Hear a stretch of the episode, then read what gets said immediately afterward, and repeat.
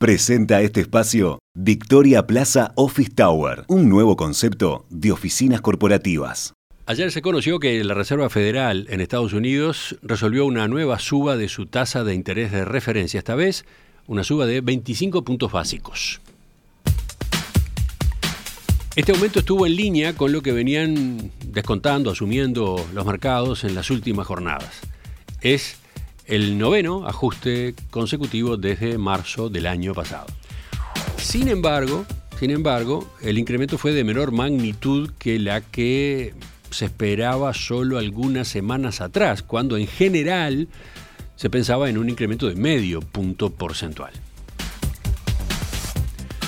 ¿Cuánto está incidiendo la crisis bancaria en Estados Unidos en el escenario de decisiones de la Fed? Estamos ante el fin del ciclo de ajuste de tasas de interés en aquel país. Conversamos en los próximos minutos con Alicia Corcol, economista de Exante. Alicia, ¿qué tal? Buen día, ¿cómo estás? Hola, ¿cómo están? Muy buenos días. Alicia, a ver, comencemos, si te parece, eh, ubicando a los oyentes en el contexto este tan particular en el que se dio esta nueva reunión de, la Fed, de la Reserva Federal Estadounidense. Alta inflación, turbulencias en los mercados financieros y colapso de algunos bancos, ¿no? Con, posterior salida de rescate. Eh, con todo esto, la resolución de, esta reunión se, esperaba con gran expectativa, ¿verdad? Sí, eh, así es. Había mucha expectativa en estos días por, por la decisión de ayer tanto por la magnitud del aumento de, la tasa de interés como por las señales sobre la trayectoria para los próximos meses que pudiera haber en el comunicado y, en las declaraciones posteriores. Eh, Emiliano ya, marcaba recién que el movimiento de ayer estuvo en línea con lo que esperaban los mercados en los días inmediatos previos a la reunión, pero que la suba fue más chica que la que se esperaba solo algunas semanas atrás. A mediados de marzo, por ejemplo, se aguardaba que para esta reunión se dispusiera un aumento de 50 puntos básicos de, la tasa de interés y que la tasa subiera hasta niveles en torno a 5,5%, ya en lo que es la, segunda mitad del año. Esto porque los últimos datos en Estados Unidos, bueno, mostraron algo más de inflación y, también un repunte en el nivel de actividad. Entonces, la trayectoria de tasa de interés esperada por el mercado implícita en los contratos a futuro, la verdad es que se movió mucho en cuestión de muy poco tiempo. Y eso de alguna forma refleja que, que, bueno, que los mercados incorporaron que la incertidumbre por potenciales derrames sobre el resto del sistema financiero de, lo que pasó con los bancos, el temor de que haya otras instituciones sujetas a lo que son a, los mismos riesgos, puede condicionar las decisiones de, política monetaria de la Fed. Detengámonos ahí, si te parece.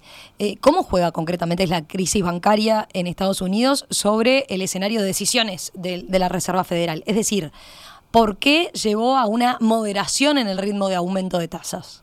Bien, eh, quizás ahí primero vale la pena recordar eh, que algo clave en lo que pasó con estos bancos en problemas es que tenían en sus activos bonos norteamericanos a plazos largos y fondos de créditos hipotecarios que con la suba de tasas de interés en Estados Unidos durante el último año perdieron mucho valor.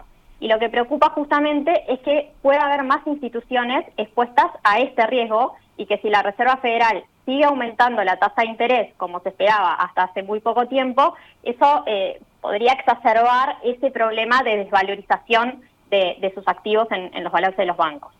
Claro que puesto en estos términos eh, parece una decisión fácil y que lo oportuno sería entonces que, bueno que la Fed dejara de subir las tasas.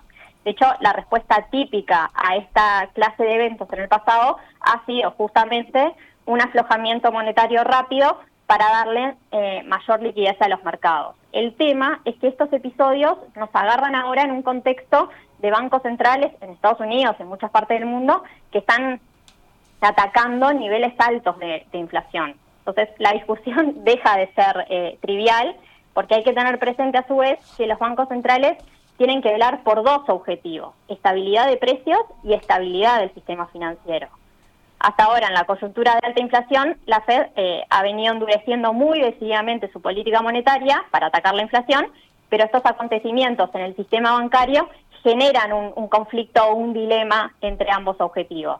Por eso estaba todo el foco puesto en esta reunión de la Fed y decía no solo por la decisión puntual, sino también por las declaraciones posteriores, porque suelen dar pistas respecto a los próximos pasos que podría tomar la política monetaria en ese país.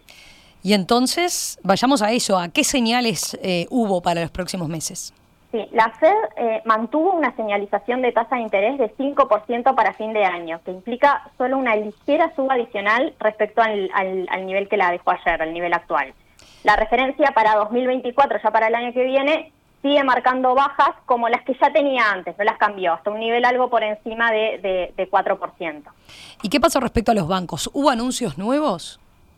Eh, bueno, como era de esperar, muchas de, lo que fueron las preguntas que le hicieron a Powell, el presidente de la Reserva Federal, en la conferencia de prensa que, hizo después de la reunión, estuvieron sí enfocadas en los bancos, pero no se anunciaron medidas de, apoyo adicionales respecto a las que ya habían sido tomadas en, días atrás. Eh, en cualquier caso, acá sí me, me, parece importante traer a la discusión que la política monetaria tiene eh, distintos instrumentos para perseguir esos dos objetivos que decíamos en términos muy gruesos, muy simplificados, podríamos decir que así como para controlar la inflación tiene el manejo de la tasa de interés, para atender problemas en el sistema financiero tiene todo lo que es el marco regulatorio y macroprudencial. Eh, en esa línea tenemos, por ejemplo, lo que fue el antecedente de lo que dispuso el Banco Central Europeo la semana pasada. Se hablaba de la posibilidad de que, de que el Banco Central Europeo podría poner en pausa su proceso de ajuste de tasa de interés tras lo ocurrido con el, con el Credit Suisse, que bueno, fue un caso distinto al de los bancos en Estados Unidos, pero obvio que igual también causó, causó revuelo, y sin embargo se mantuvo firme en el camino que venía y anunció otra suba de medio punto porcentual en las tasas de, de referencia a la política monetaria.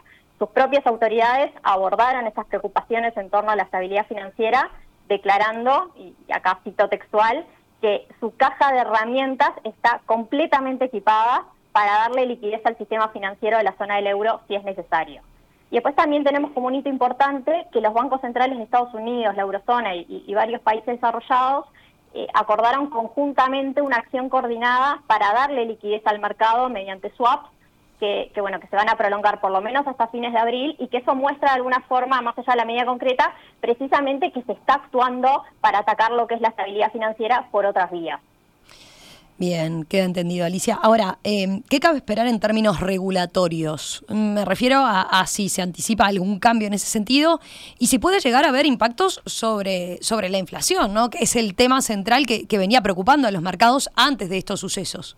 Sí, para, para ahí también quería ir. Eh, hay sí otra dimensión relevante que hay que tener eh, en cuenta a la hora de pensar en la trayectoria de tasas de, interés, que es que seguramente a raíz de todos estos episodios con los bancos termina habiendo cambios en, la regulación que la, que la hagan más restrictiva. Al fin y al cabo, que las autoridades hayan actuado como lo hicieron para atacar el problema tan rápidamente y tan contundente, demuestra que se entiende que, podría haber riesgos en el, en el resto del sistema y si es así, esos bancos deberían estar sometidos a mayores exigencias regulatorias. Si los bancos anticipan que la regulación que, eh, se va a estar ocupando cada vez más de riesgo de tasa de interés y de que esos cambios les van a terminar implicando más, más requerimientos de capital, eso podría conducir a, que los bancos tengan un menor apetito por expandir el crédito, eso modera la demanda y eso de alguna forma puede ayudar a la Fed en lo que es su trabajo de bajar la inflación. Es decir, si eso sucede, el endurecimiento monetario que se necesita para contener la inflación seguramente sea menor que el que se necesitaba antes. Bien. Ya para ir cerrando, Alicia, eh, ¿cómo fueron las reacciones de los mercados después del anuncio de ayer? Eh, ¿Siguieron ajustándose las expectativas de tasas de interés para este año? Sí, bueno, estamos en semanas obviamente de mucha volatilidad en, los mercados financieros. Tuvimos los movimientos muy adversos cuando se disparó todo este tema en los bancos, después cierta mejora pequeña en las jornadas posteriores, pero ayer concretamente eh, lo que es el, índice Standard Poor's en Estados Unidos, por ejemplo, cerró con una caída de algo más de 1,5% en el día. Eso puede ser una respuesta negativa eh, a que la Fed no señalizó recorte de tasas eh, para este año y, también algunas de las declaraciones que hizo su propio presidente acerca de que, por ejemplo, la estabilidad de precios es lo primordial o que si la Fed necesita subir más las tasas de interés, lo va a hacer. Respecto a lo que es trayectoria de tasas, las curvas de futuros, eh, ayer de tarde eh, lo que mostraban era que podría haber rebajas en el segundo semestre del año hacia un nivel un poquito más alto que el que tenían los días antes de la reunión, pero igual bajando al fin. Eh, esto como decíamos, es una moderación muy importante respecto al ajuste al alza que se esperaba algún tiempo atrás, pero la Fed, en cambio, no corrigió la baja su señalización de tasa. Así que acá tenemos una potencial fuente de, inestabilidad eh, por esta discrepancia, este desacople entre lo que esperan los mercados, que tienen alguna baja, y lo que marca la Fed, que, digamos no, no ajustó su, su, trayectoria esperada, que bueno, va a haber que ver cómo se termina resolviendo, cómo se, se termina dilucidando. Ahora sí, ya para cerrar, eh, ¿con qué claves nos deberíamos quedar desde Uruguay entonces? A modo de, cierre diría que hasta el momento la reacción de rescatar a los bancos puede haber ayudado a contener el problema, pero que obviamente no podemos estar seguros de que el problema eh, haya terminado y si la crisis escalara o empiezan a surgir coletazos, la postura de los bancos centrales, que digamos hoy se mantiene en este camino, podría ser otra a la que a la que se tiende a esperar este, hoy por hoy. Desde Uruguay tenemos que estar especialmente atentos a esto. La Reserva Federal es el banco central de la principal economía del mundo. Su tasa de política monetaria es referencia clave para la evolución de las tasas en dólares en, mucha, en muchos lugares y en Uruguay en particular, y también para la evolución de muchas variables financieras a nivel global, como el valor del dólar eh, o los precios de los commodities. Así que vamos a estar muy atentos a, lo que sucede con esto. Gracias, Alicia. ¿eh? Gracias ah, eh, por este análisis a propósito de esta decisión de la Fed de subir la tasa de interés nuevamente, pero en este nuevo contexto ¿no? de crisis bancaria en Estados Unidos. Un abrazo. Bueno, muchas gracias. Chau, chau. En perspectiva, más que un programa, más que una radio.